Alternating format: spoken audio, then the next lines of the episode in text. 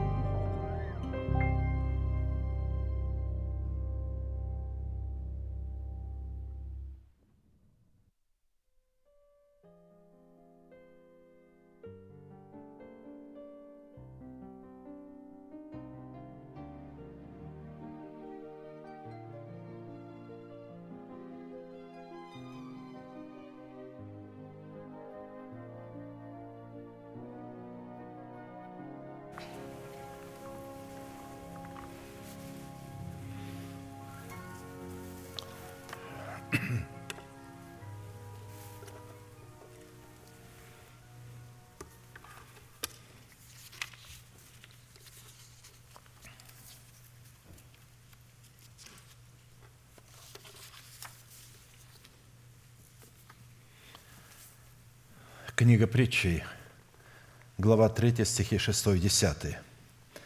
«Во всех путях твоих познавай Его, и Он направит стези твои.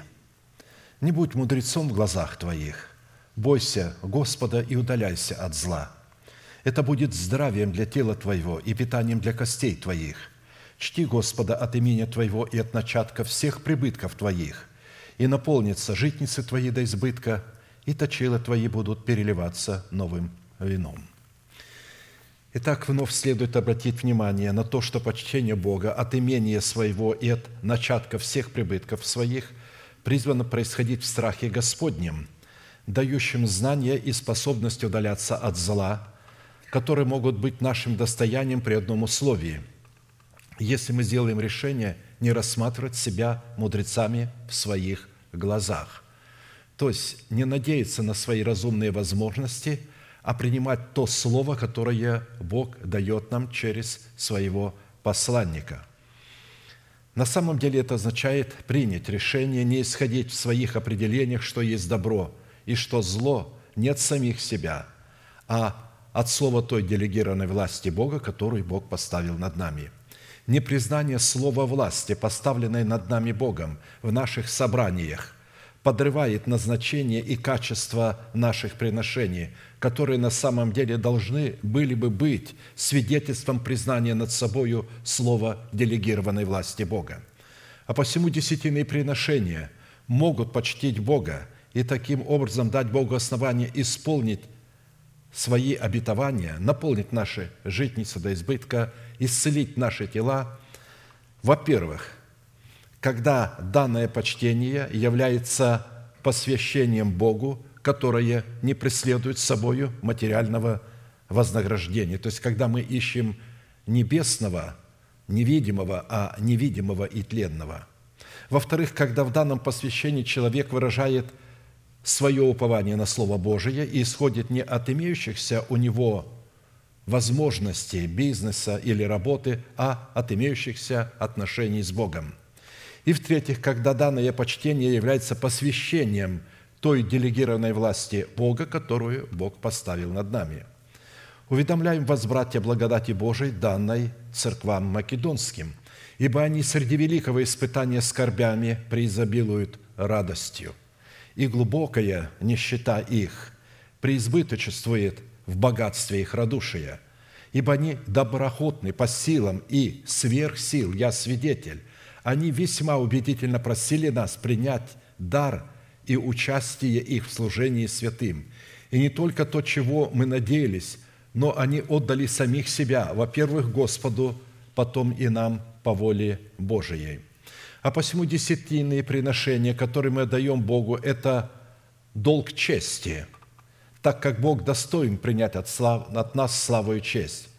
Святые, не отделяющие Богу десятины приношений в согласии – предписаний закона Божия, тем самым отказывается отдавать почести Богу, присваивая эти почести в предмете десятины приношений либо себе, либо своим религиозным кумирам.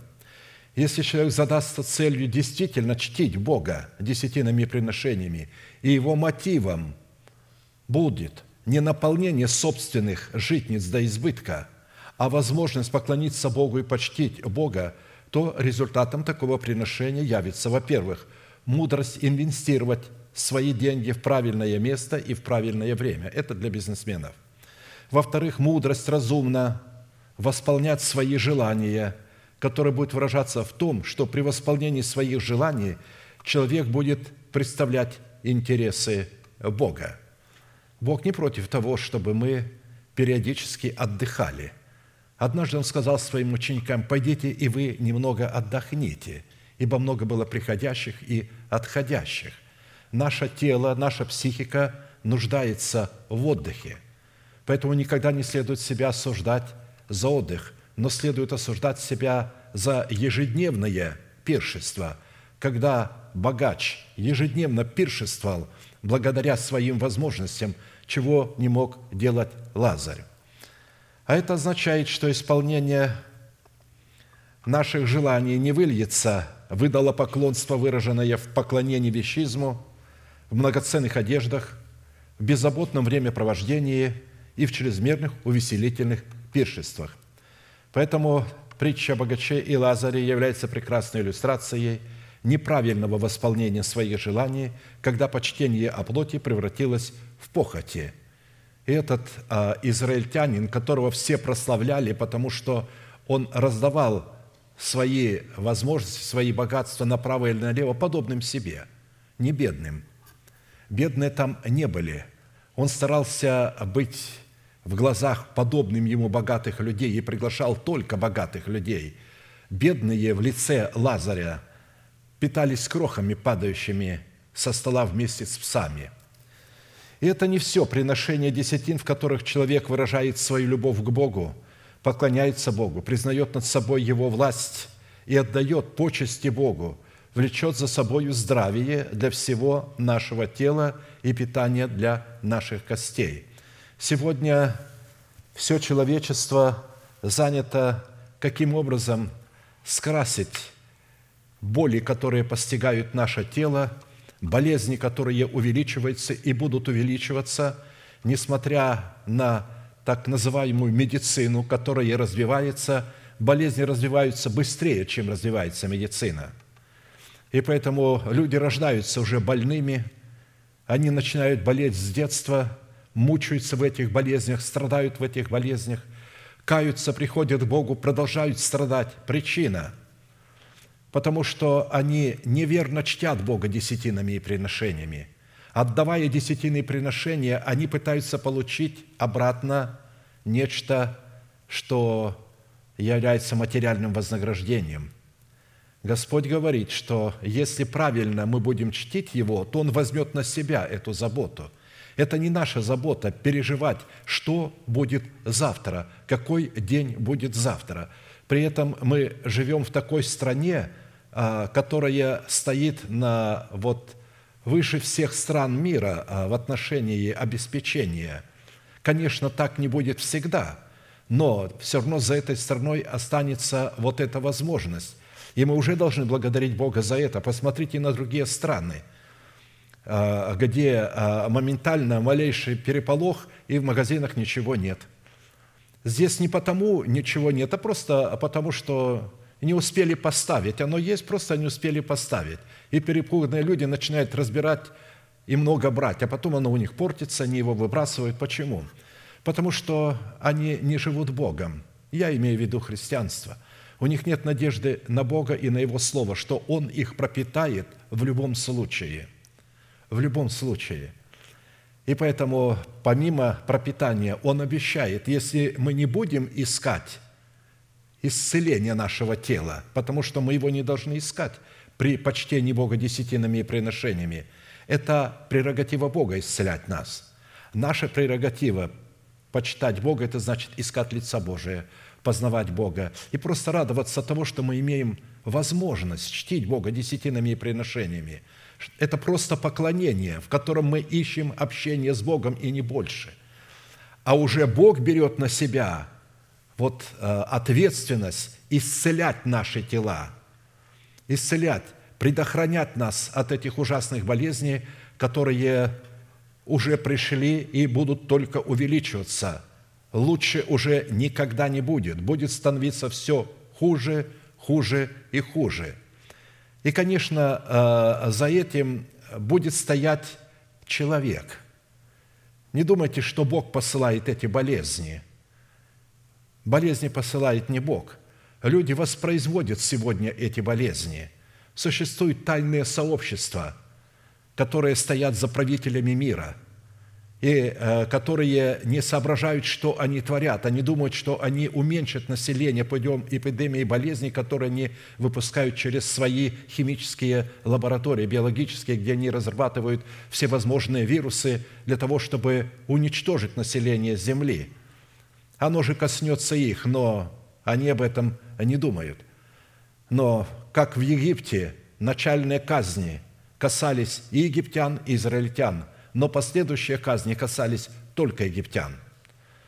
Поэтому Бог обещает нам, что в момент, когда болезни усилятся и голод усилится, и будет экономическая разруха, то в это время мы будем освобождены, и наших тел не коснется никакой вирус – но для этого нужно иметь упование на Бога, надеяться и чтить Его десятинными приношениями, так как это основополагающая заповедь, на которой выстраиваются все другие заповеди. Итак, мы встанем, пожалуйста, будем служить Богу десятинными приношениями, будем петь песню «Пред лицом Твоим, Спаситель», и будем полагать и знать, что без этого почтения наше поклонение не будет являться поклонением. Мы не сможем быть во дворах Господним, хотя и будем сидеть здесь, в собрании, и каким бы ни было благословенным собранием, и как бы ни пребывал там Бог, если наше сердце не право пред Богом, мы ничего не будем чувствовать, мы будем мертвыми, когда другие будут ликовать. Поэтому все зависит от нашего сердца, от состояния, как мы его будем чтить. Ты знаешь путь, хоть я его не знаю. Ты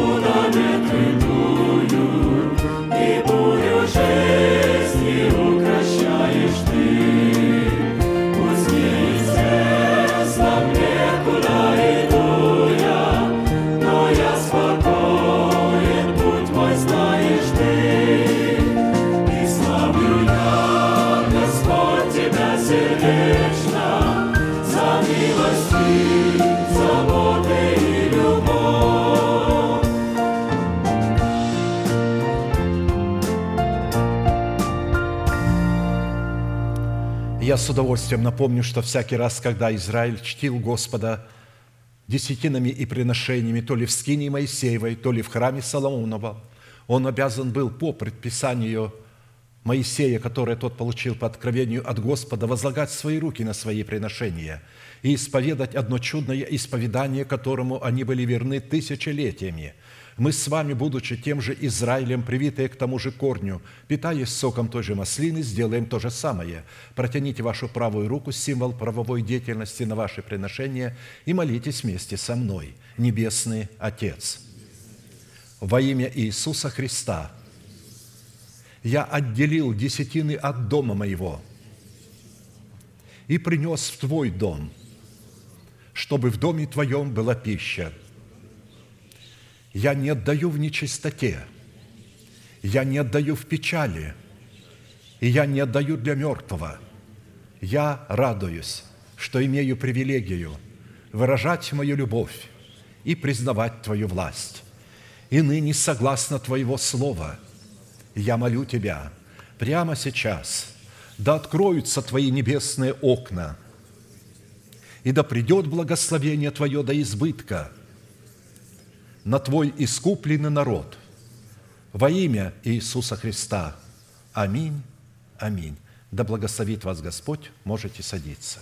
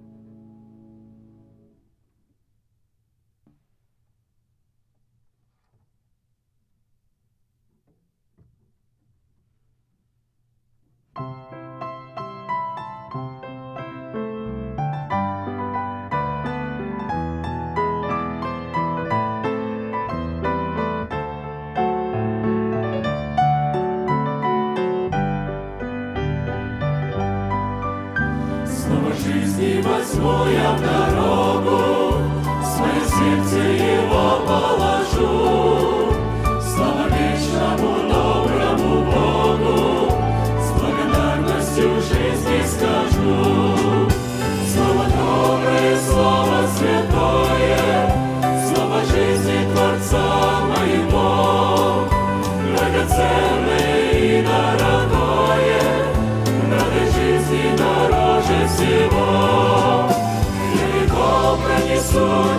Господи, словно папе ударящий в руках, Вздымай дух царства Божьей свободы, Как я вечно прославил Христа.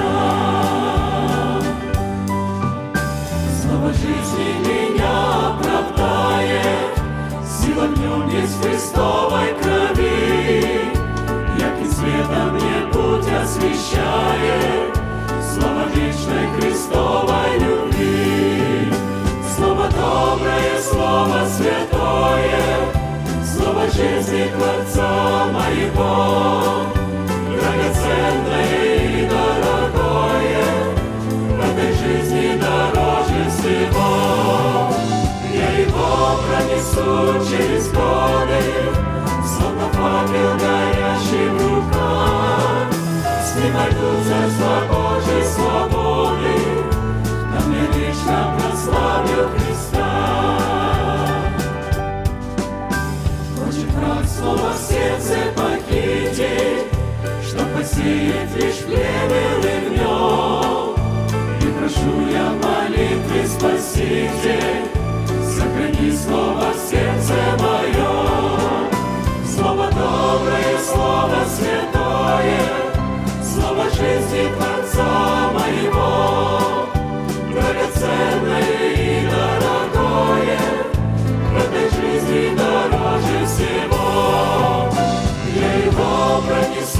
через годы, Словно факел горящий в руках. Снимай свободы, а мне вечно прославлю Христа.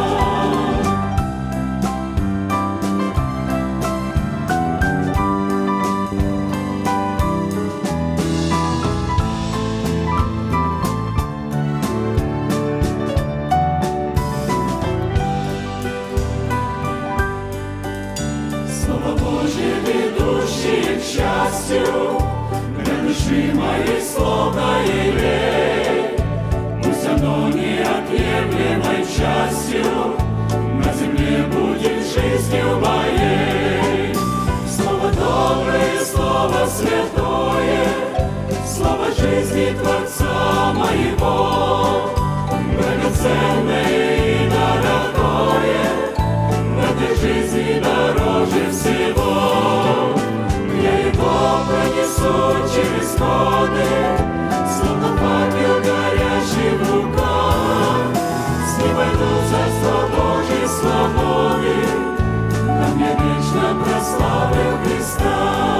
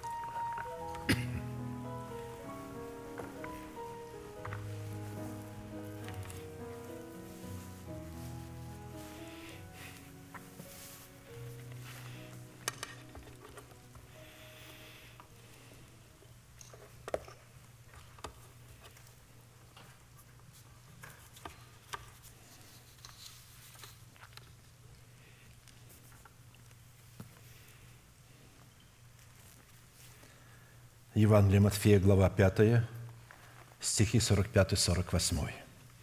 «Да будете сынами Отца вашего Небесного, ибо Он повелевает солнцу своему восходить над злыми и добрыми и посылает дождь на праведных и неправедных. Итак, будьте совершенны, как совершен Отец ваш Небесный».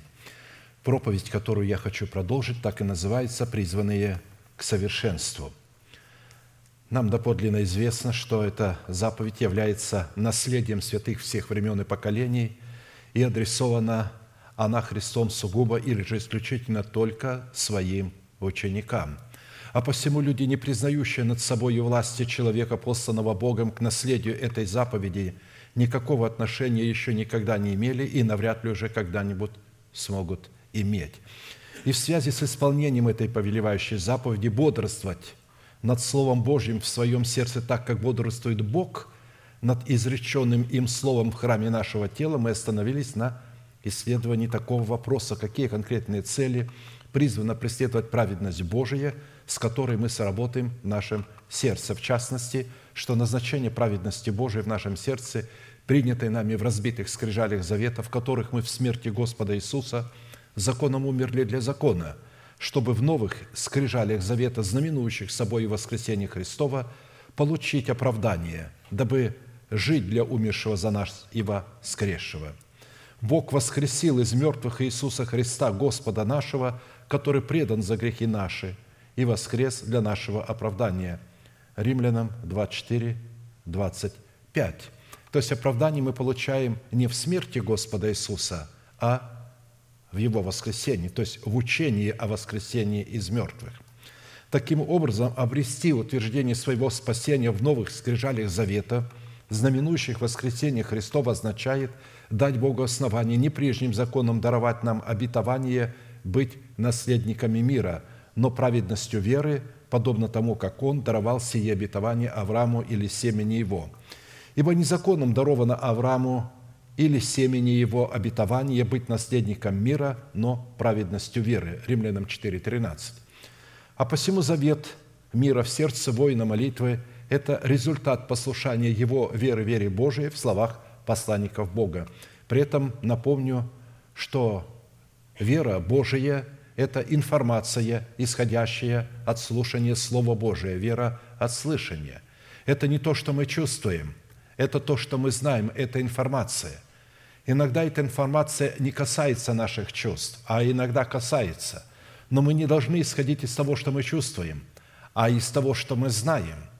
Те христиане, которые исходят из своих чувств, это самые бедные люди в Церкви Божией, потому что они исходит из того, что они чувствуют. Если они не чувствуют близости Бога в своих чувствах, им кажется, что Бог их оставил, что они обделены. Они все время хотят это почувствовать. Но вера не находится в наших чувствах. Она находится в информации благовествуемого слова. Вера от слышания. Поэтому вера Божия – это Слово Божие. Это генералиссимус – а наша вера – это повиновение этому Слову. Видите, здесь абсолютно чувства не задействованы. Здесь задействованы разумные возможности и волевые способности, которые призваны повести наши чувства, нашего боевого коня, сделать наши чувства боевым конем Господа, чтобы повести его в том направлении, в котором следует его вести. Потому что наши чувства не всегда – понимают этого, вообще они не понимают, они не обладают разумными возможностями. А поэтому исходить из того, что мы чувствуем, нелепо, глупо и неразумно.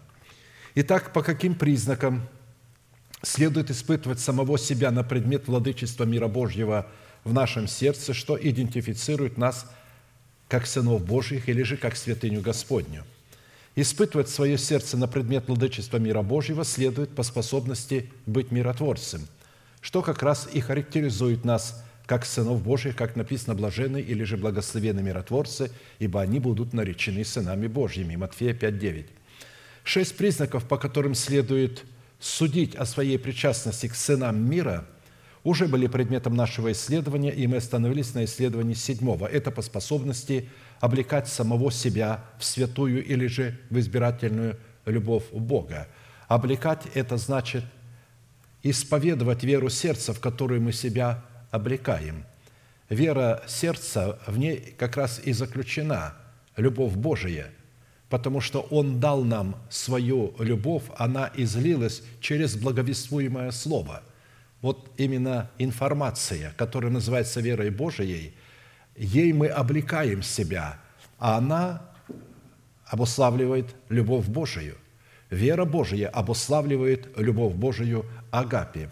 Более же всего облекитесь в любовь, которая есть совокупность совершенства – и да владычествует в сердцах ваших мир Божий, к которому вы и призваны в одном теле, и будьте дружелюбны». Колоссянам 3, 14, 15. Когда говорится «и да владычествует», это значит, что это от нас зависит, будет владычествовать мир Божий в нашем сердце или же не будет.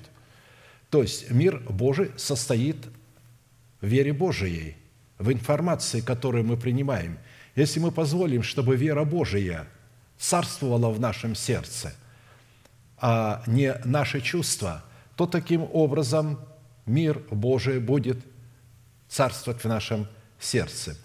В Писании святая или же избирательная любовь Бога, Агапи, представлена Духом Святым в свете семи неземных достоинств через благовествуемое слово апостолов и пророков, которые по своей сути являются неизменными природными свойствами Бога и отображают для нас сердце нашего Небесного Отца – все эти э, семь составляющих, они определяют состояние сердца нашего Небесного Отца, и мы призваны обладать этим сердцем, то есть быть такими совершенными. Совершенство Небесного Отца заключается в состоянии Его сердца. И, разумеется, какое состояние нашего сердца, такое будет наше исповедание. Какое состояние сердца Небесного Отца, такие Его слова, которые Он выражает, они исходят из его уст. Это добродетель Бога, рассудительность Бога, воздержание Бога, терпение Бога, благочестие Бога, братолюбие Бога и любовь Бога. Это мы говорим о том, что это должно стать состоянием нашего сердца. 2 Петра 1, 2, 8. В определенном формате из этих семи имеющихся характеристик добродетели Бога или благости Бога, которые призваны быть состоянием нашего сердца, которые в своей совокупности определяют в нашем сердце благость Бога, мы уже рассмотрели пять свойств и остановились на шестом. Это призвание показывать в своей вере неземную силу братолюбия. Наличие этой возвышенной и благородной составляющей в показании нашей веры братолюбия переводит нас из состояния вечной смерти в состояние вечной жизни – мы знаем, пишет апостол Павел, мы не чувствуем, мы не предполагаем, мы не догадываемся, мы знаем. А это знание приходит через информацию благовествуемого слова.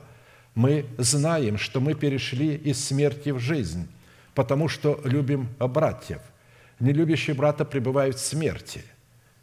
Всякий ненавидящий брата своего есть человека-убийца. А вы знаете, что никакой человека-убийца не имеет жизни вечной в нем – пребывающий. 1 Иоанна 3, 14, 15. То есть ненависть – это тоже информация. Любовь Божия – это тоже информация. Человек принимает негативные, негативную информацию о своем ближнем из своей зависти, исходящей от него, или же от других людей, и начинает относиться к своему ближнему неправильно, потому что любить ближнего – это значит исполнять заповеди Божьи, которые говорят, как следует к Нему относиться. Также любовь к Богу – это не эмоциональная и чувственная любовь. Если вы меня любите, говорит Христос ученикам своим, исполните мои заповеди.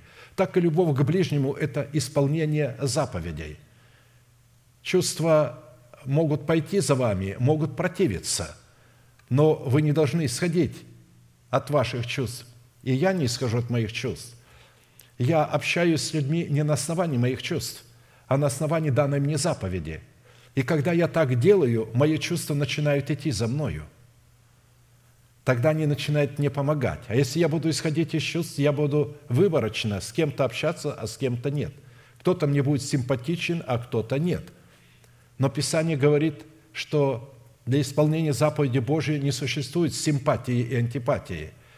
Если это человек, принявший Иисуса Христа своим личным Спасителем, мы должны относиться к Нему как к своему брату, как к ближнему.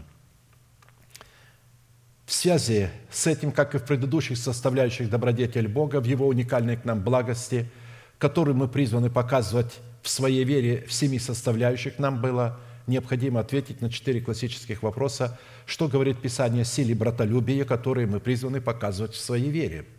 Какое назначение призваны выполнять функции братолюбия в нашей вере? Какие условия необходимо выполнить, чтобы получить силу показывать в своей вере братолюбие – в определенном формате мы рассмотрели первые три вопроса и остановились на четвертом. По каким признакам следует испытывать себя на предмет показания в своей вере силы братолюбия? При этом мы уже рассмотрели пять признаков, по которым следует судить, что мы показываем в своей вере силу братолюбия и остановились на рассматривании шестого признака. Это по нашей способности не заботиться ни о чем, но всегда в молитве и прошении с благодарением открывать свои желания пред Богом – Послание апостола Павла к филиппийцам, глава 4, стихи 5-7. «Кротость ваша да будет известна всем человекам, и так да светит свет ваш пред людьми, чтобы они увидели ваши добрые дела и прославили Отца вашего Небесного». Это означает, кротость ваша да будет известна всем человекам. Кротость будет проявлять себя в добрых делах, но не то, что мы называем добрыми делами, а то, что Бог называет добрыми делами – Бог называет добрыми делами ненавидеть нечестивых и беззаконных и любить ближних. Вот это Бог называет добрыми делами. Но когда мы по своей инициативе говорим, мы должны любить всех, то Бог называет это злом. Он испепелит людей с толерантным мышлением, потому что у Бога не существует толерантной любви. Он любит любящих Его и ненавидит ненавидящих Его – а посему кротость ваша да будет известна всем человекам, Господь близко, это да будет показан свет ваш пред людьми в добрых делах, то есть те дела, которые Бог называет добрыми. Далее, не заботьтесь ни о чем, но всегда в молитве и прошении с благодарением открывайте свои желания пред Богом, и мир Божий, который превыше всякого ума, соблюдет сердца ваши и помышления ваши во Христе Иисусе. Когда мы обладаем кротким сердцем, состоянием кроткого сердца, наш язык будет кротким, наши уста будут кроткие. Кротость – это обузданность своего языка истиной, сокрытой в сердце. И тогда, когда наш язык обуздан, мы можем в благодарении открывать свои желания пред Богом, потому что те желания, которые мы открываем пред Богом, это на самом деле цели Бога и воля Бога в отношении нас – и оно заключается в том, что Бог намерен привести все свои обетования в исполнение в каждом из нас, при условии, что мы приняли эти обетования в наше сердце в формате семени и взрастили его в плод. И тогда Бог выполнит эти обетования для нас. Вот почему мы должны с благодарением открывать, потому что Бог уже положил на счет каждого из нас – исполнение этих обетований, при условии, что они есть в нашем сердце. И таким путем мы можем помещать свое мышление во Христе Иисусе и свои сердца, чтобы сохранять их от негативных мыслей и от того ужаса, который пришел на всю Вселенную. Мы отметили, что в данном месте Писания характер плода Духа в свойстве кротости – посредством которой мы призваны обуздывать свои уста, истины, сокрытой в нашем сердце, противопоставлены характеру дел плоти, который обнаруживает себя в свойстве непокорности истине или неверия истине. Наша вера может повиноваться как вере Божией, так и повиноваться любой информации. Так как вера Божия – это информация, то эта информация может исходить из нашей плоти – и мы можем повиноваться информации, исходящей из нашей плоти, из нашего плотского ума, или же из плотского ума тех учителей, которых мы сами себе избрали, или же а, из а, интернета. На просторах интернета очень много разной информации, и а, очень опасно святым блуждать по интернету, чтобы узнать, что там происходит. Там происходит отрава, губительная информация льется большими потоками – мы должны направить свое образное мышление и свой слух на то, чтобы слушать то, что говорит Бог. А посему способность кроткого человека не заботиться ни о чем в сфере земного благополучия противопоставлена озабоченности человека, не могущего обуздывать желания своей собственной плоти. Как написано, кроткий язык – древо жизни, но необузданный – сокрушение духа. Необузданный язык говорит о том, что у него нет кроткого сердца. Его сердце необуздано, жестоковыйно. Поэтому и язык необузданный. А необузданный язык сокрушает наш дух, убивает его, приводит его к погибели. Во-первых, озабоченность, ведущая к сокрушению возрожденного от Бога Духа – это узы, связывающие этого человека всевозможными фобиями несуществующего страха, так как он не взрастил в своем сердце плод правды в составляющей кротость, которой он призван обуздывать свои уста, по обузданию которых ему следует судить о показании в своей вере силы братолюбия. Если у него этого нет, то нет никакого братолюбия. Он оказывает лицеприятие и скорости – с одними дружит, с другими нет. Одним помогает, которым, в общем-то, и не следует иногда помогать. А другим, которым следует помогать, он их не замечает.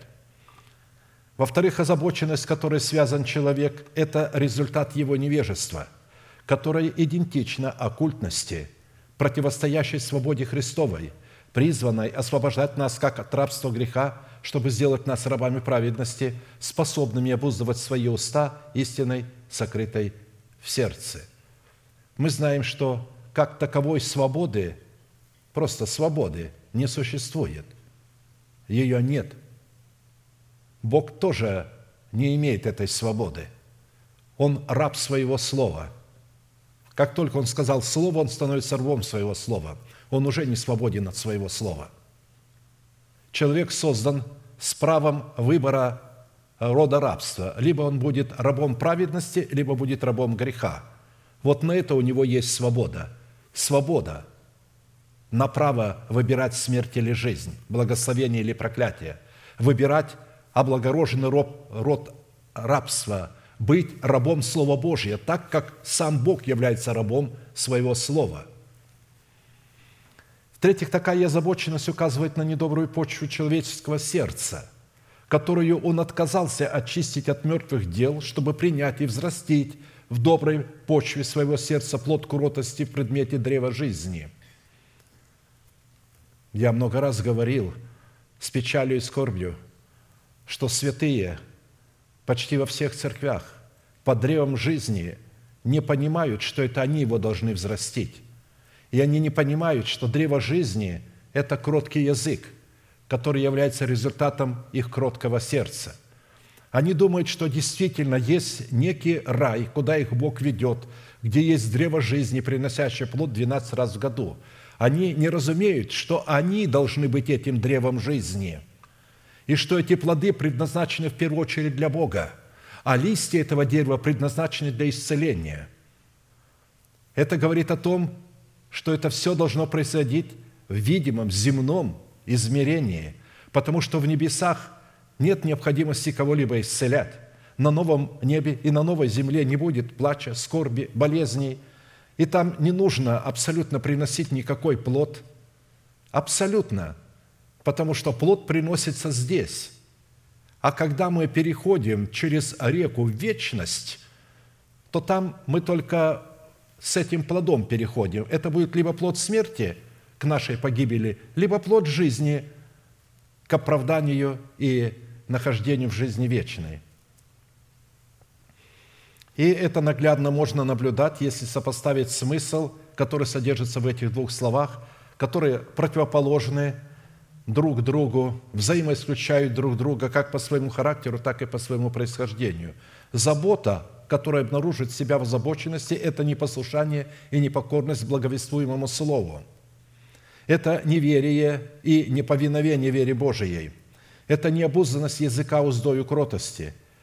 Это оккультность, жестокосердие. Это сети лукавого, в которые сам человек уловляет себя. Ты уловил себя словами уст своих, ты пойман словами уст своих.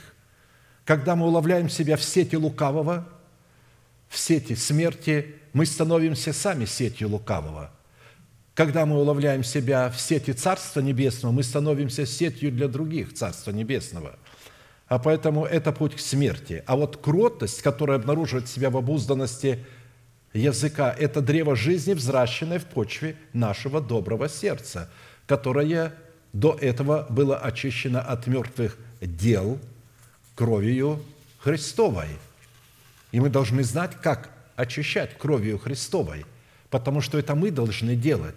Мы должны принять истину, информацию, как кровью Христа очистить совесть от мертвых дел – как она очищается от мертвых дел? В чем состоят мертвые дела? Это зависимость от нашего народа, от дома нашего Отца и от своих растлевающих желаний. Когда мы отказываемся и говорим, «Господи, я умираю для моего народа, для дома моего Отца и для моих растлевающих желаний», я благодарю Тебя, что могу почитать себя мертвым для греха, живым для Бога. Не исходите из того, что я чувствую. И я благодарю Тебя, что я имею в моем теле державу нетления – хотя вы ее не имеете, и хотя вы не мертвы для греха. А Писание говорит, а вы считаете, что вы мертвы, и вы называете несуществующее существующим. Вот именно когда мы это делаем, тогда Бог берет эти слова, и в эти слова облекают нас. И в свое время, в свое время, в установленное Богом время, не тогда, когда мы хотим, а когда Он установил, это произойдет внезапно – наши тела сделаются нетленными в измерении времени. И мы будем здесь еще некоторое время оставаться, и Бог этим самым покажет разницу между служащими Богу и не служащими Ему. А посему кротость – это древо жизни, взращенное в почве нашего сердца, доброго сердца.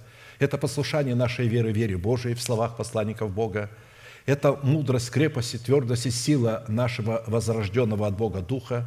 Это упование на Бога и на Его Слово, которое мы сокрыли в своем сердце, чтобы не грешить. Это сети Царства Небесного, в которые мы уловили себя.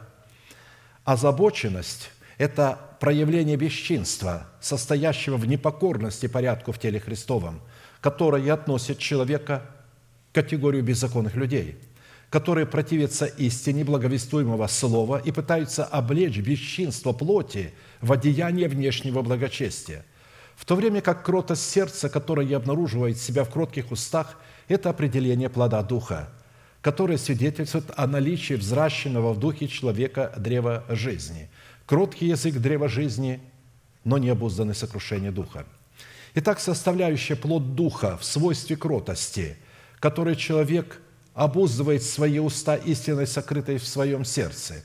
Это свидетельство, что он облечен в мантию ученика Христова, что дает ему способность научиться у Христа противостоять словам, исходящим из собственной плоти, в пользу того, чтобы открывать свои уста для исповедания истины, сокрытой в сердце. Потому что в теле человека находится два невидимых человека, две невидимые личности. Это новый человек и ветхий человек. Каждый из них несет в себе программу. Новый несет в себе программу жизни, ветхий человек – программу смерти. И вот с какой программой мы будем сотрудничать, а на первых порах, когда человек кается, еще не разумеет отличать ветхого от нового, он сотрудничает то с программой жизни, то с программой смерти – потому что он еще не разумеет. Но когда он научится кротости, а кротость – это вера Божия, это информация, это начальствующее учение Христова, которое мы принимаем в сердце. Вот когда он научится и примет в сердце начальствующее учение Христова, то оно будет обуздывать его. Он станет говорить не то, что он чувствует, не то, что говорят люди, а то, что он записал в своем сердце и то, что имеет основание в Писании – и тогда он начнет обуздывать свои уста и говорить не то, что он чувствует, а то, что есть в сердце. Потому что чувства всегда говорят, ты не можешь этого сделать, у тебя не хватит сил. Ты не можешь этого. И человек начинает исповедать, Господи, я не могу, помоги мне. А Бог говорит, я не могу тебе помочь, потому что я уже дал тебе могущество мое. В моем слове я уже тебе помог, я дал – Ты вложил это в свое сердце и не пользуешься этим. Ты не исповедуешь Слово мое, которое ты взял в мое сердце, а исповедуешь то, что говорят твои чувства, твоя похоть, твои плотские желания. Ты облекаешь их в религиозные одежды. И потом говоришь, Господи, помоги мне. А я уже помог тебе. Я уже дал тебе мое слово. Почему ты не принял моего слова? Мое слово пребывает вовек. В нем содержится такая мощь, что нет такого оружия в мире, которое могло бы вообще противостоять этому слову. Не то, что бороться с этим словом, противостоять не может этому слову. Это слово воздвигнуло мир, видимый и невидимый. Оно содержит этот мир, и оно приведет к разрушению этого мира.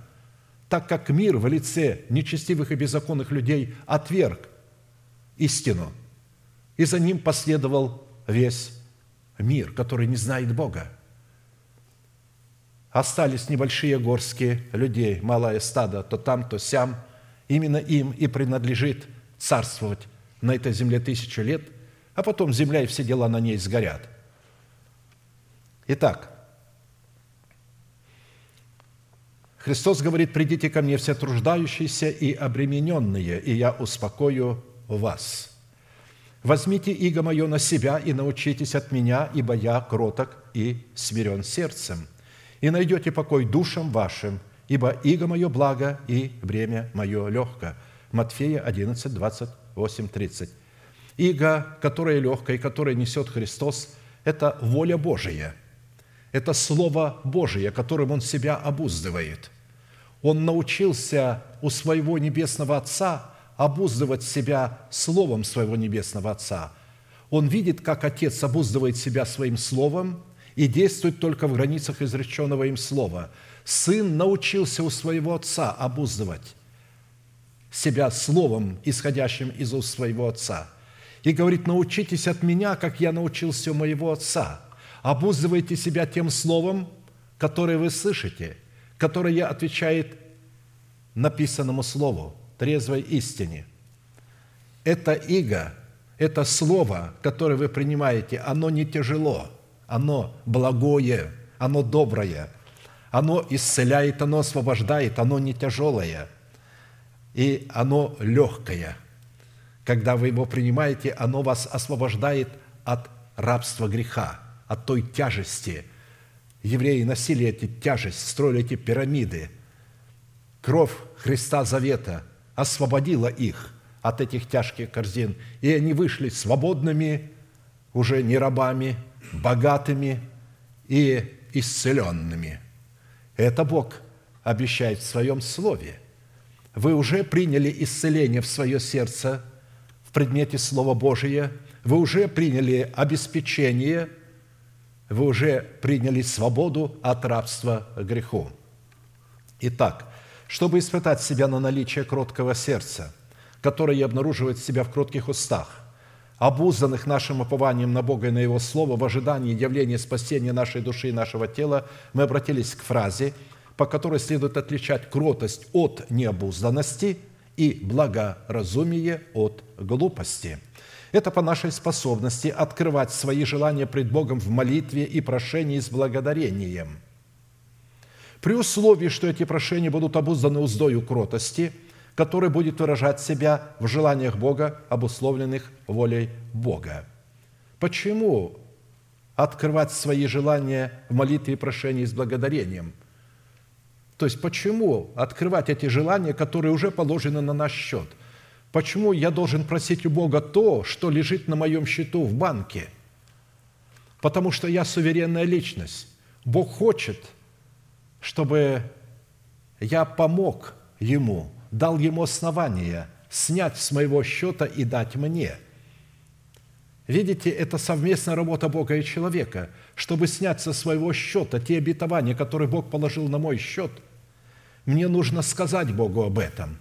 Если я не скажу, Он не может делать ничего. Я должен выразить согласие. Я должен сказать, попросить с благодарением, поблагодарить Его за то, что я уже имею. И это благодарение снимает со счета. Благодарение – это чек, который вы выписываете в банк на свой счет, чтобы снять со своего счета ту сумму, тот объем, который вам необходим на сегодня. Итак,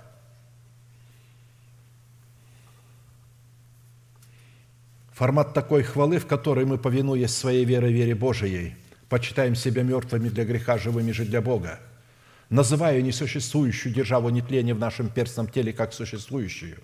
Именно по наличию благодарного сердца, с благодарением открывающего свои желания в молитве на исполнение воли Божией, следует определять в себе наличие плода кротости.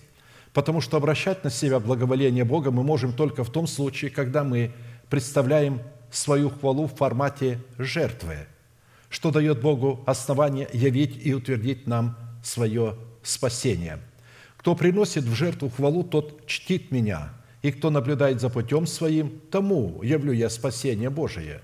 То есть кому Бог явит спасение? Тот, кто приносит в жертву хвалу. И вот этой жертвой чтит Бога. И принося такую хвалу, он наблюдает за путем своим, который на самом деле является путем Бога, по которому ходит Бог. Он наблюдает за истиной в сердце, соответствует ли его мысли, его слова и его поступки истине, сокрытой в сердце. А посему со стороны Бога явить нам благоволение в своем спасении в ответ на возносимую нами Богу жертву хвалы становится для нас гарантией спасения нашей души и нашего тела. А посему нам необходимо было вспомнить критерии, определяющие в Писании легитимность хвалы, призванной являться признаком братолюбия – назначение, которое призвано выполнять, или функции, которые призваны выполнять подобающая хвала в показании силы братолюбия, условия, возводящие нашу хвалу в статус легитимности, по которым следует судить показания в своей вере братолюбия. Мы рассмотрели уже эти три вопроса и остановились на четвертом. По каким признакам следует судить, что хвала, которую мы приносим Богу, присутствует в атмосфере братолюбия, которая переводит нас из смерти в жизнь. В определенном формате мы уже рассмотрели три признака, по которым следует определять суть подобающей хвалы, призванной присутствовать в атмосфере братолюбия, и остановились на четвертом признаке, который призван испытываться по нашей хвале, которая будет находиться в пределах сакрального слова «Аллилуйя», которое определяет собою, чем по своей сути является подобающая хвала Богу – Потому что некоторые полагают, что хвала Богу – это просто «благодарю Тебя, славлю Тебя». Но это на самом деле не так. Там, где есть слово «Аллилуйя» в начале или в конце какого-то предложения или какой-то информации, вот эта информация и будет определять формулу «Аллилуйя», что такое хвала Богу, какой должна быть хвала – Давайте прочтем 111 псалом, на котором мы остановились, с 1 по 10 стих. «Аллилуйя!» Так начинается эта песня. «Аллилуйя!» «Блажен муж, благословен муж, боящийся Бога и крепко любящий заповеди Его». То есть, оказывается, страх Господень и любовь к заповедям является хвалой. Бог это воспринимает за хвалу сильно будет на земле семя его, то есть сильно будет на земле слово его, потому что слово – это семя. Здесь не идет речь о нашем плотском семени, а здесь идет речь о нашем слове, что сильно будет на земле семя нашего слова, и род правых благословится, обилие и богатство в доме его. Речь идет о богатстве Слова Божия, об обилии, и правда его пребывает вовек – Потому что если бы речь шла о земном богатстве, то оно не является праведным, чтобы оно пребывало вовек. Не убоится худой молвы. Во тьме восходит свет правым. Булак он и милосерд и праведен. Добрый человек милует и взаймы дает. Он даст твердость словам своим на суде. Он вовек не поколеблется. В вечной памяти будет праведник. Не убоится худой молвы сердце его твердо уповая на Господа. Утверждено сердце его, он не убоится, когда посмотрит на врагов своих. Он расточил, раздал нищим, правда его пребывает вовек, рог его вознесется во славе. Нечестивый, когда увидит это, будет досадовать, заскрежещет зубами своими и истает, и желание нечестивых погибнет. Нечестивые – это люди, находящиеся в церкви, это не люди этого мира. Это абсолютно не люди этого мира.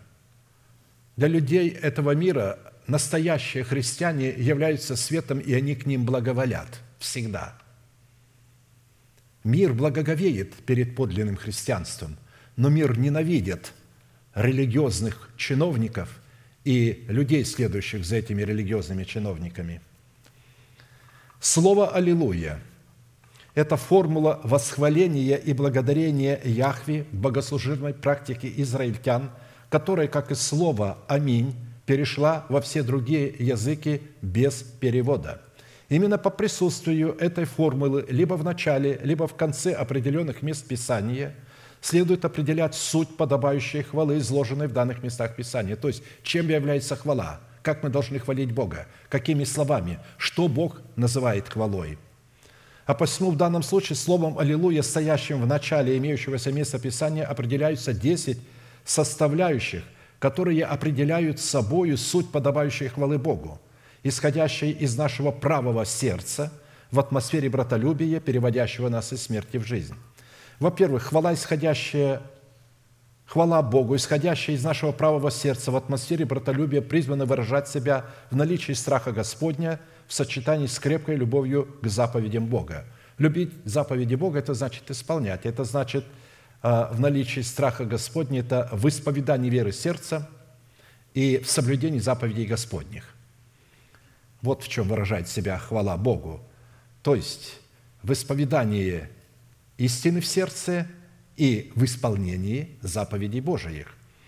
Далее, в наличии сильного семени на земле, в котором род праведника благословится, в обилии и богатстве в доме праведника, в котором правда его пребывает вовек, в свете, восходящем во тьме, в показании того, что этот человек благ, милосерд и праведен, в доброте праведного, праведного человека, состоящей в том, что он милует и взаймы дает, и что он даст твердость словам своим на суде – в том, что праведник вовек не поколеблется, и имя его будет в вечной памяти, в том, что праведник не убоится худой молвы, и сердце его твердо уповает на Господа, в том, что наше сердце будет утверждено, и мы не убоимся, когда посмотрим на врагов своих, в том, что мы будем расточать самих себя и раздавать себя нищим, правда наша пребудет вовеки, и рог наш вознесется во славе. И в-десятых, наша хвала Богу будет производить и воздействовать на нечестивых так, что они будут досадовать, заскрежещут зубами своими и стают, и желание нечестивых погибнет.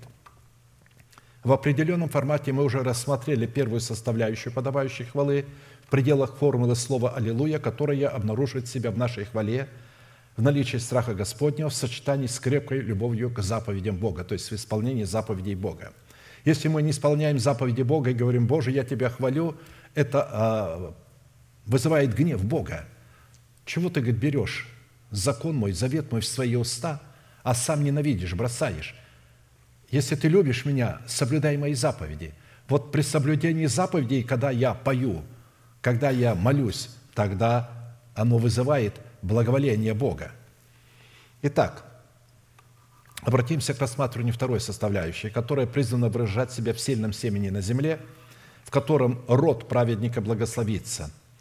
Хвала Богу, исходящая из правого сердца в атмосфере братолюбия, призвана выражать себя в наличии сильного семени на земле, в котором род праведника будет благословен. Под образом семени праведника, который будет сильно на земле, следует разуметь обетование, данное Богом для нашего тела, состоящее в поглощении тления нетлением – благодаря которому мы почитаем себя мертвыми для греха, живыми же для Бога, называя несуществующую державу нетления в своем теле как существующую. При этом образ праведника не зависит от мужского пола и женского, от сословия, от национальности, как написано, «Ибо все вы сыны Божии по вере во Христа Иисуса». То есть все женщины и мужчины, отроки, дети, не имеет значения – по сословию богатые, бедные, какой национальности, все вы сыны Божии по вере во Христа Иисуса. Все вы во Христа, крестившиеся во Христа, облеклись. нет уже иудея, ни язычника, нет раба, нет свободного, нет мужского пола, ни женского, ибо все вы одно во Христе Иисусе». Галатам 3, 26, 28. То есть в данном месте Писания Слово Божие называет и мужский, мужской пол, и женский пол сынами Божьими по вере во Христа Иисуса. То есть потому что семя – это слово, а если наши сестры исповедуют это слово, то не исполняют мужскую функцию – а, потому что они исповедуют веру своего сердца. И они сыны Божии по вере во Христа Иисуса. И если а, наши мужчины принимают Слово Божие, то они исполняют женскую функцию. Потому что принимать Слово Божие в сердце – это женская функция, а исповедать – это мужская. Поэтому все мы во Христе Иисусе сыны Божии. И поэтому не нужно обижаться сестрам, что это вот здесь братьям, что ли, только все вы сыны Божии по вере, а где дочери? Это же для дочерей. Бог здесь дочерей называет сынами. А иногда Бог и дочерей, и сыновей называет своей дочерью. Черь Сиона, дочь Сиона. Ведь туда входят и мужчины, и женщины. А Бог называет их дочерью. Почему? Потому что в данном а, смысле, когда он называет их дочерью, он имеет в виду, что их сердце способно принимать Его Слово – Сердце, которое не способно принимать Слово Божие, оно не может называться дочерью Сиона. А посему под образом нашего дома, который благословится, следует разуметь плод нашего духа, взращенный древом жизни, которое обуславливает Царство Божие внутри нас, пришедшее в силе. Отсюда следует, что наличие сильного семени в нашем сердце – в котором наш род благословится путем исповедания нашей хвалы в пределах формата слова «Аллилуйя», определяет силу братолюбия, переводящего нас из смерти в жизнь. То есть наш плод – это плод обетования, который мы взрастили. Вот это и есть наш плод. И этот плод, это обетование будет благословено Богом для нас. В-третьих, хвала Богу, исходящая из нашего правого сердца в атмосфере братолюбия, призвана выражать себя в нашем доме – в обилии и богатстве, в котором наша правда будет пребывать вовек. И если под образом дома праведника мы рассматриваем наше тело в качестве храма Святого Духа, то под образом обилия богатства, которое пребывает в нашем доме вовек, следует разуметь плод правды, взращенный в нашем духе в предмете древа жизни, которое является нашим нетленным наследием во Христе Иисусе в своде всех клятвенных нетленных обетований Бога – Ценой же, которую следует заплатить за право войти в нетленное наследие клятвенных обетований Бога, состоящих в обилии нетленных богатств Господних, это принять в добрую почву нашего сердца истину Слова Божия в формате закона Господня, который обусловлен страхом Господним, пребывающим вовек. Закон Господа совершен, укрепляет душу. Откровение Господа верно, умудряет простых.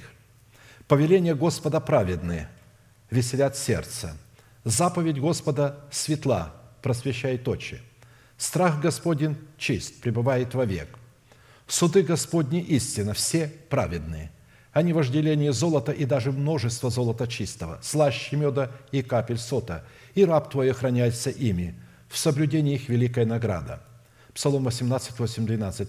Видите, как много характеристик, которыми обладает Слово Божие, которое находится в нас – это все Слово Божие.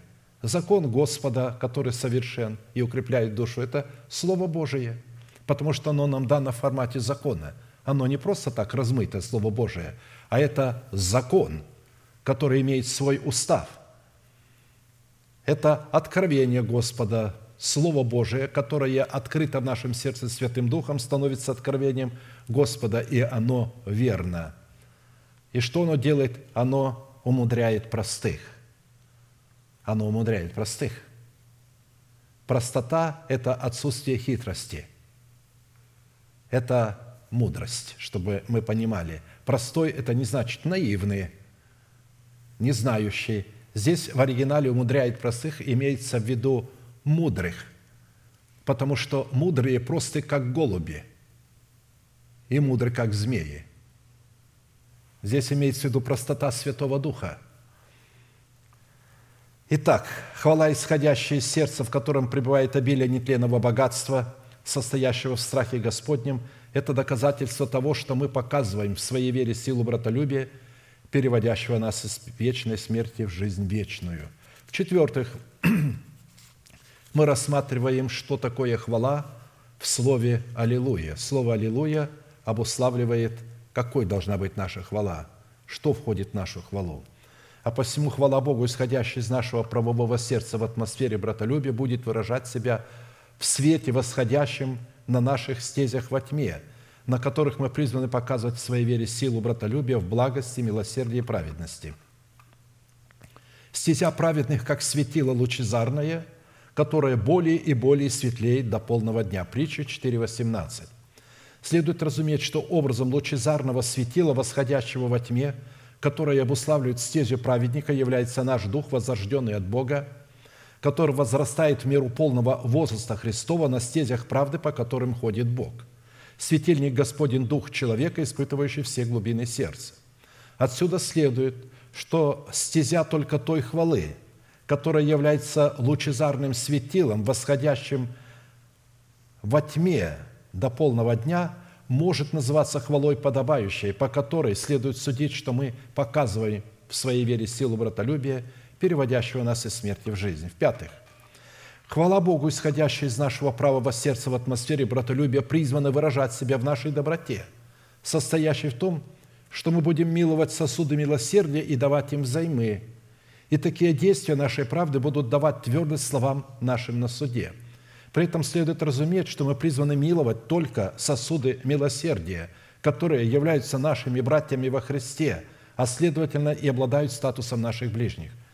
Суть же нашего милосердия, который мы призваны являть нашим ближним, состоит в том, что мы призваны давать им взаймы, что на практике означает прощать их за ущерб, нанесенный нам – как в материальной сфере, так и в нравственной сфере, чтобы дать Богу основание прощать наши грехи, совершенные против Него. Речь идет о бедных и нищих ближних, не о богатых, которые заняли у вас и не отдают вам долг.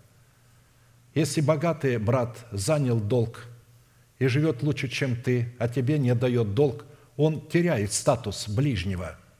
Его нельзя уже называть ближним – он нечестивый, он беззаконник.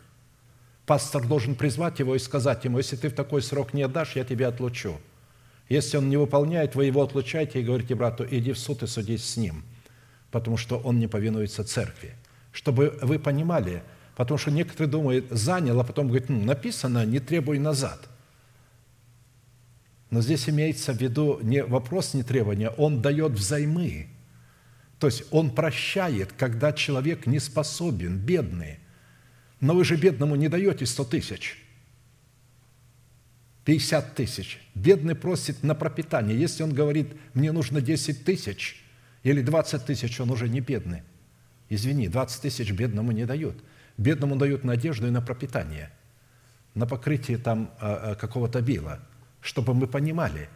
Когда люди просят 20 тысяч, то они за эти 20 тысяч должны внести какой-то залог, который будет, ну, 40 тысяч приблизительно. Если они не отдадут вам 20 тысяч, то вы 40 тысяч оставите себе в залог. Это по Писанию, чтобы мы понимали, о чем идет речь, как праведник милует и взаймы дает. Кому он дает взаймы?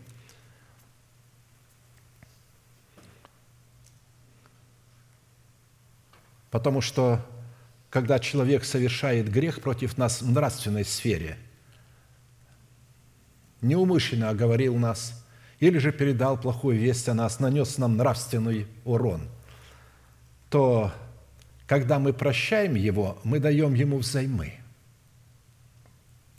И чтобы а, возвратить ему долг, чтобы он мог возвратить свой долг, не требовать, а, то он должен намыть ноги. Таким образом он возвратит долг. То есть просто а, показать свою любовь, попросить прощения. Я не могу, у меня не получается. Там написано, если не получается, вынеси ему к вечеру залог, отдай ему, потому что он бедный, у него нечем покрыть свое тело. Он не может быть праведным, если ты оставишь у него эти тысячу или эти две тысячи и будешь требовать у него.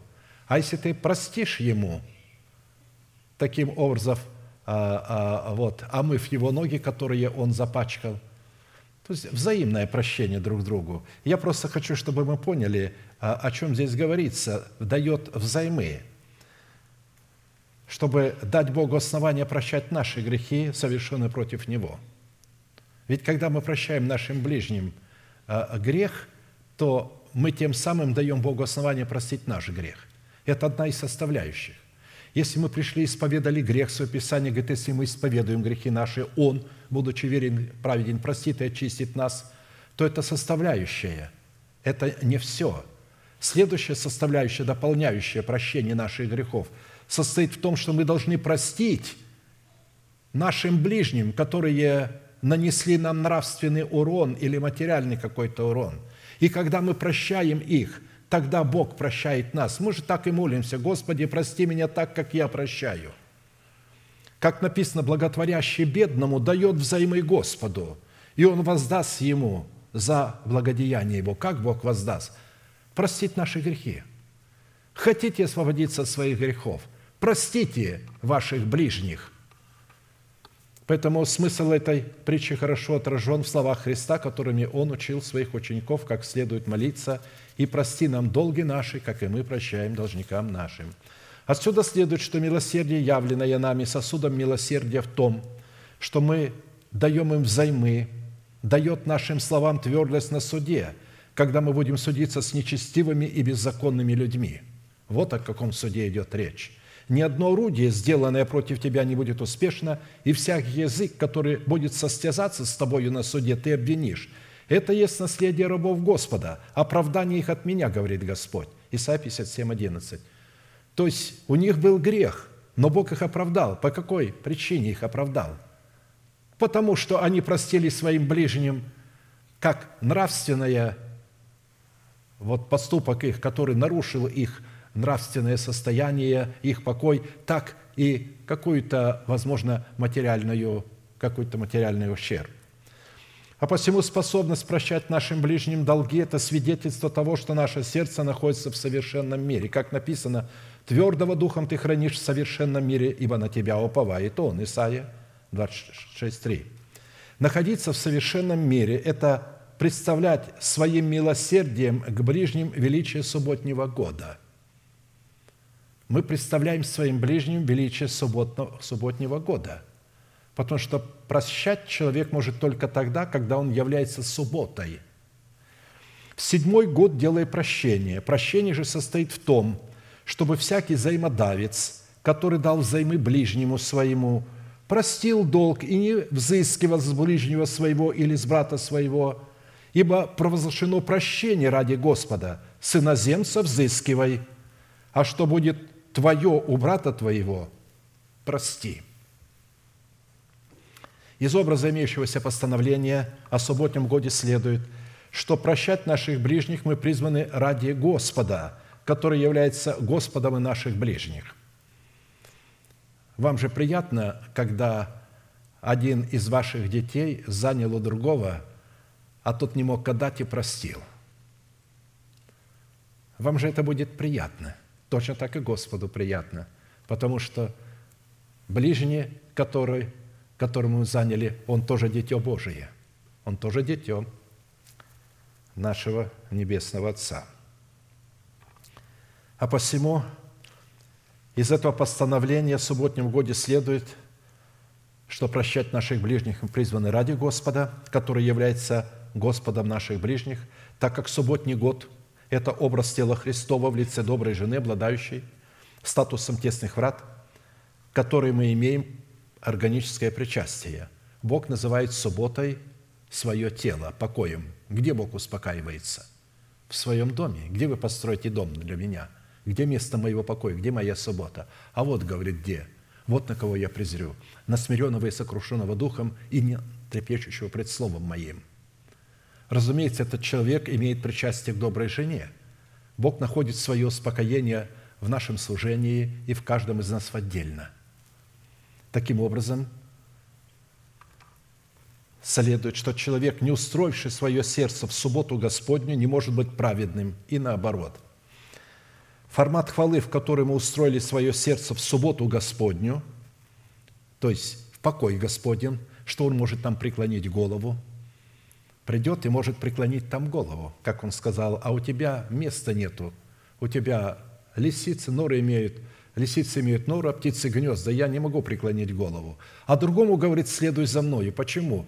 Потому что он может преклонить у него голову. Все, которые следуют за ним, это те, где он может преклонить голову, где он может успокоиться. Это его суббота. Это его покой. А посему, если мы не устроили свое сердце в субботу Господню, то это означает, что наша молитва, то есть если мы устроили это сердце в субботу, отвечает, что наша молитва отвечает требованиям подобающей хвалы, исходящей из нашего сердца в атмосфере братолюбия, переводящего нас из смерти в жизнь. В-шестых, Хвала Богу, исходящая из нашего правого сердца, в атмосфере братолюбия будет выражать себя в том, что мы вовек не поколеблемся, и имя наше будет в вечной памяти. Мы рассматриваем легитимность хвалы а, в слове «Аллилуйя», которое стоит впереди какого-то места Писания и тем самым обуславливает, какой должна быть наша хвала. Причина, по которой праведник вовек не поколеблется, состоит в его уповании на Бога и на Его Слово – который он сокрыл в своем сердце и сделал его своим достоянием и своей собственностью. Причина, по которой мы вовек не поколеблемся, состоит, как я сказал, в том, что мы сделали собственностью Бога, исходя из этого достоинство нашего праведного имени определяется форматом истины, исходящим из уст Бога, сокрытой в нашем сердце, которое пребывает вовек и на которую мы уповаем – Таким образом, наше имя будет являться в сердце Бога в вечной памяти. То есть имя праведника будет вечной памяти у кого? Разумеется, у Бога. «И грядущий придет и не умедлит, праведный верою жив будет, а если кто поколеблется, не благоволит к тому душа моя. Мы же не из на погибель, но стоим в вере к спасению души». Евреям 10, 35.9. Если наша хвала выражает собой наше упование на Бога и на Его Слово, то такая хвала является пред Богом хвалой подобающей, по которой можно судить, что мы показываем в своей вере силу братолюбия, переводящего нас из вечной смерти в жизнь вечную. Исходя из того, что вечной памятью пред Богом является молитва воина молитвы, это постоянная память, это единственный формат постоянной памяти перед Богом, это постоянная молитва, которая состоит в образе судного наперстника, находящегося на груди первосвященника. Фраза «добрый человек будет вечной памяти» означает, что добрый человек обладает способностью состояния постоянно пребывать в молитве, что дает Богу основание содержать такого человека в своей постоянной памяти. Потому что добрый человек посредством праведности своей веры устроил себя в судный наперстник, который является пред Богом предметом вечной памяти, и будет носить Аарон имена сынов Израилевых на наперстнике судном у сердца своего». Эти 12 драгоценных камней представляют 12 имен Бога или же учение Иисуса Христа, пришедшего во плоти в 12 основаниях стены Вышнего Иерусалима и в 12 воротах жемчужных, которые ведут в этот город. А посему он будет носить у сердца своего, когда будет входить во святилище для постоянной памяти пред Господом. Вот когда мы имеем а, такой судный наперстник, устроили себя, и в нашем сердце это состояние, это не 24 часа стоять на коленях, а это иметь состояние, которое не омрачено грехом. Право и способность быть воином молитвы в ранге царя, священника и пророка, устроившего свое сердце в судный наперстник первосвященника, делает нас предметом постоянной памяти пред Господом, как написано, память праведника прибудет благословенно, а имя нечестивых омерзеет. Отсюда следует, что человек, не устроивший свое сердце в судный наперстник первосвященника, не может быть воином молитвы и не может быть праведным. Если наша хвала выражает собою состояние воина молитвы, то такая хвала является пред Богом хвалой подобающей, по которой мы можем судить, что мы показываем в своей вере силу братолюбия, переводящего нас из вечной смерти в жизнь вечную. То есть вот поэтому мы можем судить, что мы любим наших братьев. В-седьмых, хвала Богу, исходящая из нашего правого сердца в атмосфере братолюбия, призвана выражать себя в том, что мы не убоимся худой молвы, а и сердце наше будет твердо уповать на Господа. А посему фраза «добрый человек не убоится худой молвы» означает, что мы через наставление в вере поместили себя во Христе Иисусе, благодаря чего наше сердце твердо уповает на Господа. Поэтому мы не боимся худой молвы. Если человек боится худой молвы, это говорит о том, что он не позволил Святому Духу поместить самого себя во Христа Иисуса. Не заботьтесь ни о чем, но всегда в молитве и прошении с благодарением открывайте свои желания пред Богом, и мир Божий, который превыше всякого ума, соблюдет или же сохранит сердца ваши помышления ваши во Христе Иисусе. Это состояние сделало способными наши сердца твердо уповать на Господа, чтобы сносить немощи бессильных и не себе угождать, а ближнему во благо к назиданию, что на практике означает быть водимыми Святым Духом – в силу этого злословия злословящих Бога стали падать на нашу голову. Мы сильные должны сносить немощи бессильных и не себе угождать. Каждый из нас должен угождать ближнему во благо, к назиданию. Ибо и Христос не себе угождал, но, как написано, «злословие злословящих тебя пали на меня». То есть, когда мы угождаем ближним, злословие злословящих падают на нас. Вот это и есть угождение ближним – то есть, когда мы встречаемся друг с другом и не обвиняем друг друга. Запомните, если вы хотите иметь мир друг с другом, никогда не обвиняйте друг друга. У вас есть нечто. Если пойдете вы говорить, это говорит о том, что вы душевный человек. Ну, вы можете выговорить по Писанию, но э, это мира не принесет – потому что вы обвинили его. Да, возможно, он виноват, но если вы ищете мира, постарайтесь разговаривать с ним так, чтобы не обвинять его за что-то, а просто снисходите и старайтесь найти мир. Бог даст вам мудрость. И вы увидите, когда вы не будете обвинять вашего ближнего, он изменит свое отношение к вам.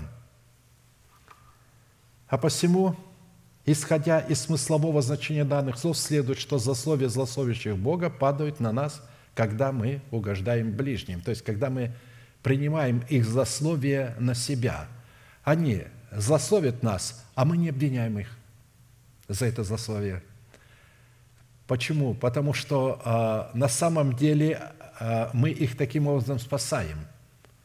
Потому что если мы не примем это злословие на себя, то они упадут на Бога – а если они упадут на Бога, то тогда Бог будет с этим человеком, с этим ближним судиться. Но Он будет и с нами судиться, потому что мы должны были защитить нашего ближнего, не высказывать ему, а мы не защитили, мы не сделали, как сделал Христос – Разумеется, что такой способности предшествует принятие Святого Духа в свое сердце в качестве Господа и Господина нашей жизни, что облекает нашу хвалу в силу Святого Духа, в которой мы даем Святому Духу основание молиться вместе с нами и за нас, что дает Богу основание сокрыть нас во Христе, чтобы избавить нас от зла. «Избавь меня, Господи, от человека злого, сохрани меня от притеснителя» – они злое мыслят в сердце. Он говорит о людях, с которыми он находится в общении, об израильтянах, не о простых израильтянах, а о вельможах, с которыми он обязан общаться, встречаться по долгу своей обязанности царя, первосвященника, судьи. Он обязан с ними встречаться. Они ему улыбаются, они делают вид, но внутри они не таковые, и они ненавидят его, они распространяют о нем худую молву, они, здесь говорится, злое мыслят в сердце. Они не высказывают это устами, они злое мыслят в сердце. Всякий день ополчаются на брань, изощряют язык свой, как змея, яд аспида под устами их. Соблюди меня, Господи, от рук нечестивого, сохрани меня от притеснителей, которые замыслили поколебать стопы мои.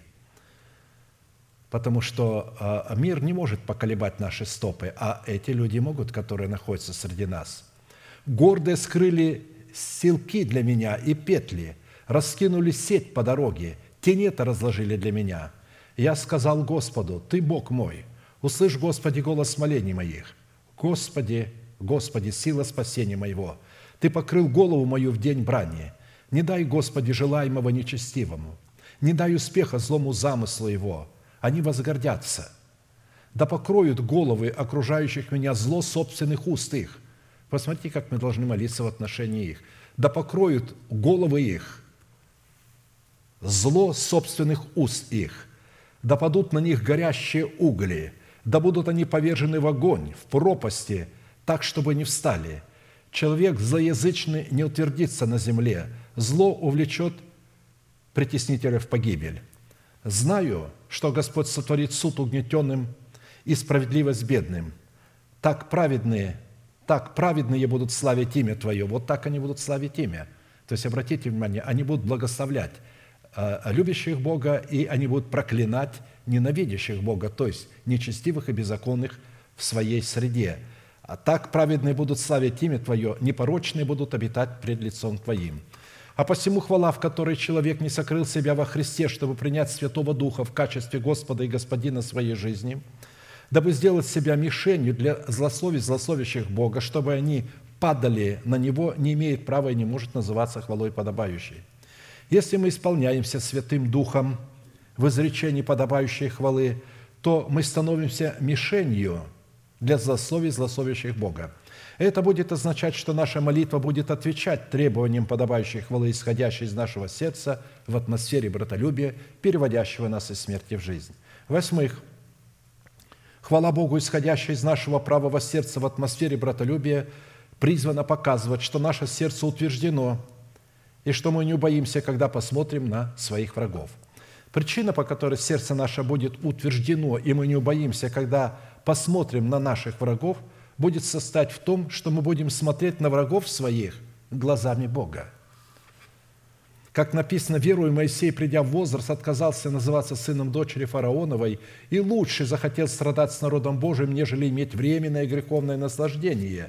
И поношение Христова почел большим для себя богатством, нежели египетское сокровище, ибо он взирал на воздаяние – Верою оставил он Египет, не убоявшись царского гнева, ибо он как бы, видя невидимого, был тверд. Видите, почему твердость приходит? Мы смотрим не на видимое, а на невидимое. Потому что обетования, которые мы сокрыли в сердце, они еще невидимые, но они реальны. И они дают нам возможность страдать с народом Божьим, нежели разделять свое общение с нечестивыми и беззаконными людьми, которые заполонили наши собрания. С одной стороны, чтобы наше сердце было утверждено в Боге и в Его Слове, дабы мы не убоялись, когда посмотрим на врагов своих, нам необходимо прийти в меру полного возраста Христова, что позволит нам отказаться называться сыном дочери фараоновой. А с другой стороны, нам необходимо сделать выбор – лучше страдать с народом Божьим, нежели иметь временное греховное наслаждение – и поношение Христова по честь большим для себя богатством, нежели все египетские сокровища. Вот это поношение нужно воспринимать как богатство. Оно не дается всем подряд. Это, это исключение, и этого надо заслужить. Ученики радовались, когда их впервые наказали за имя Господа – оговорили их, призвали, выпороли их и отпустили. И приказали не говорить, они написано, вышли радуясь, что удостоились за имя Господа Иисуса Христа пострадать. А некоторые немедленно бегут в суды и говорят, меня оскорбили. Не ко мне идут, а меня оскорбили. Вместо того, чтобы прийти к пастору, они сразу бегут суды, оскорбили его. Это говорит о том, что он не понимает, что поношение Христова, ну, речь идет за истину, когда нас злословят из зависти – нужно почитать это большим богатством. Итак, с одной стороны, чтобы наше сердце было утверждено в Боге и в Его Слове, дабы мы не убоялись, когда посмотрим на врагов своих, то есть гнева царского, вот этого царствующего греха в нашем теле, нам необходимо прийти в меру полного возраста Христова, что как раз и позволит нам отказаться называться сыном дочери фараоновой.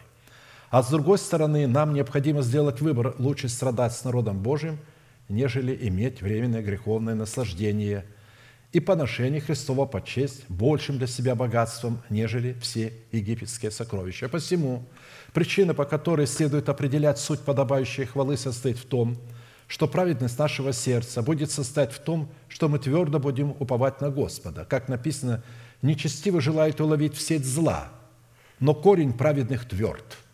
Нечестивый уловляется грехами уст своих, но праведник выйдет из беды. От плода уст своих человек насыщается добром, и воздаяние человеку по делам его. То есть мы видим, что мы будем избавлены исповеданием истины, сокрытой в сердце. Исходя из этого смысла, твердость нашего упования на Бога обнаруживает себя в плоде наших уст, прославляющих Бога, когда мы исповедуем веру сердца, называя несуществующее искупление нашего тела как существующее.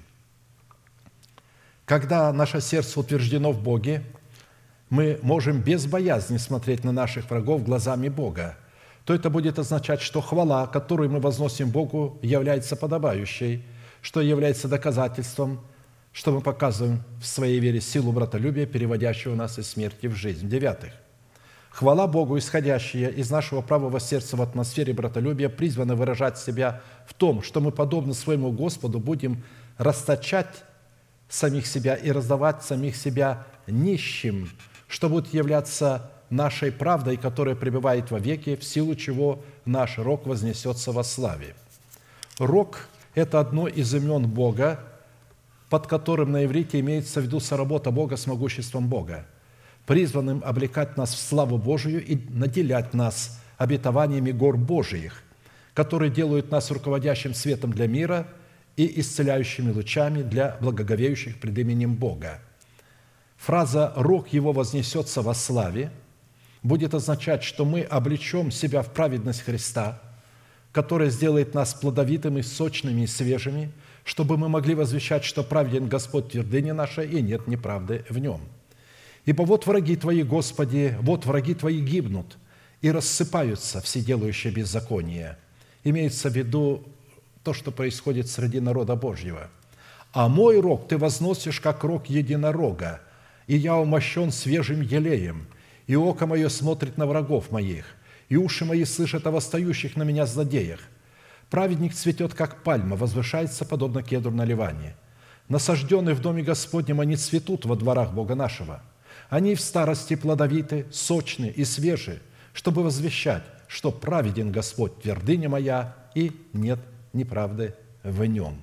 Псалом 91, 10, 16. Итак, насажденные в доме Господнем – это категория учеников Господних, обладающих нищетой духа, которые являются алчущими и жаждущими истины – так как пищей и питьем для человека, насажденного в Доме Господнем, является истина Слова.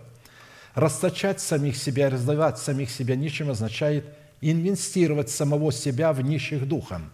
И такое расточительство самих себя в нищих духом является творчеством правды, которое пребывает вовек и возносит наш рок во славе, как написано. «И весь народ искал прикасаться к нему, потому что от него исходила сила и исцеляла всех. И он, возведя очи свои на учеников своих, говорил, блажены нищие духом, ибо ваше есть Царствие Божие.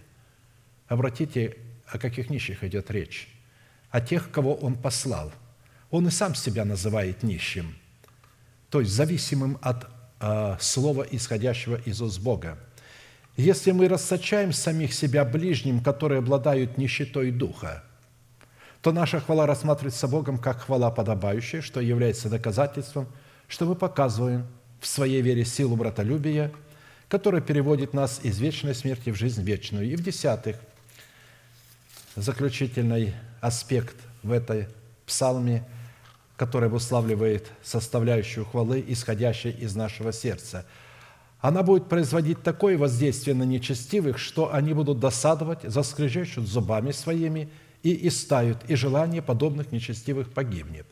И так, чтобы наша хвала могла производить такое воздействие на нечестивых и беззаконных, заполонивших наше собрание, необходимо, чтобы наша хвала являлась результатом нашего выхода из Египта или же выхода из Египта нашей души при тщательном исполнении всех заповедей Господних, что дает Богу основание выполнить свою роль, благословить нас так, чтобы нечестивые и все окружающие нас враги пришли в страх и убоялись нас – если ты, когда перейдете за Иордан, будешь слушать гласа Господа Бога твоего, тщательно исполнять все заповеди Его, перейдешь за Иордан, то есть войдешь в мои обетования.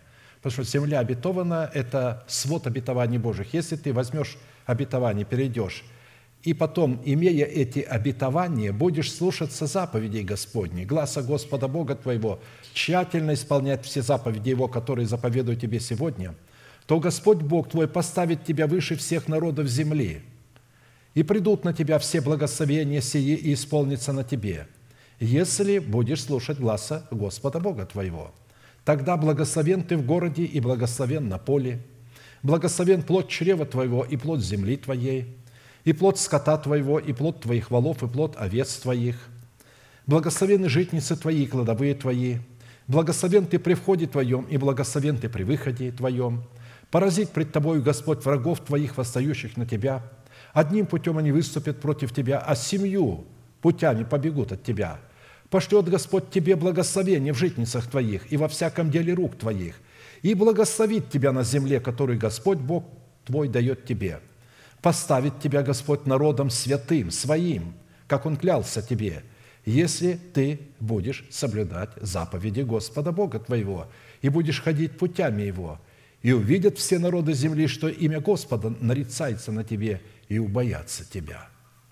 Итак, если мы оставили Египет своей души путем того, что в смерти Господа Иисуса умерли для своего народа, для дома нашего Отца и для расливающих вожделений нашей души – то наша хвала будет рассматриваться Богом хвалой подобающей, что будет служить для нас доказательством, что мы показываем в своей вере силу братолюбия, переводящего нас из вечной смерти в жизнь вечную. Аминь. Склоним наши колено, кому невозможно наши головы, и будем молиться. И благодарить Бога за то Слово, которое призвано исцелять нас, защищать нас, освобождать нас от греха – мы ждем вас с алтаря, и все желающие покаяться или получить обновление своей жизни, мы ждем вас. thank you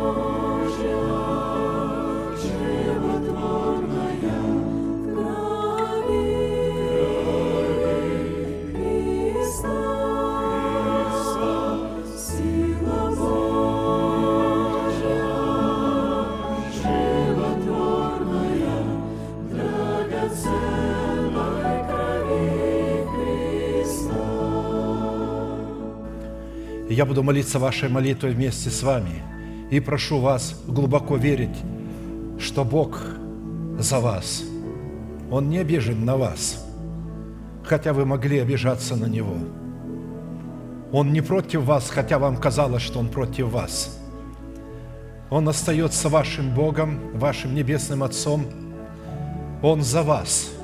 Он сделал все для того, чтобы сохранить вас от настоящего лукавого века – исцелить вас от сердечных ран, нанесенных вашим грехом, и избавить вас от этой адской боли. Глаза закрыты – это элемент тайной комнаты. Ладони подняты к небесам – знак того, что ваши руки без гнева и сомнения, что вы простили вашим обидчикам и попросили прощения у тех, кого вы обидели.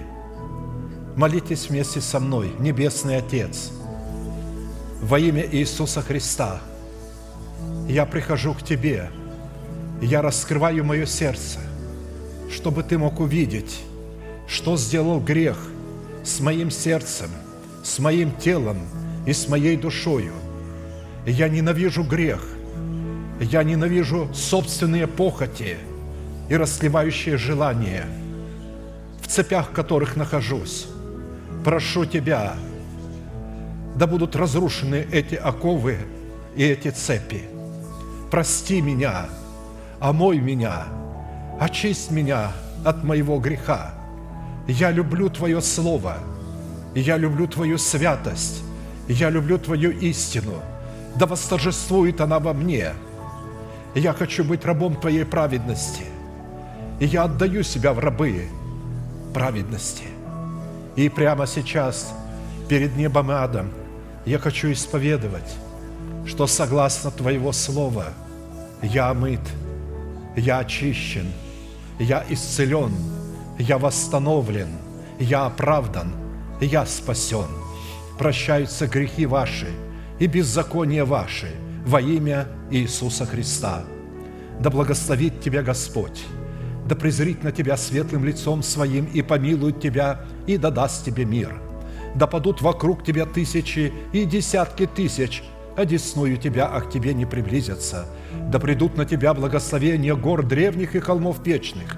Да придет все это на Тебя и на потомство Твое, и исполнится на Тебе, и весь народ да скажет Аминь.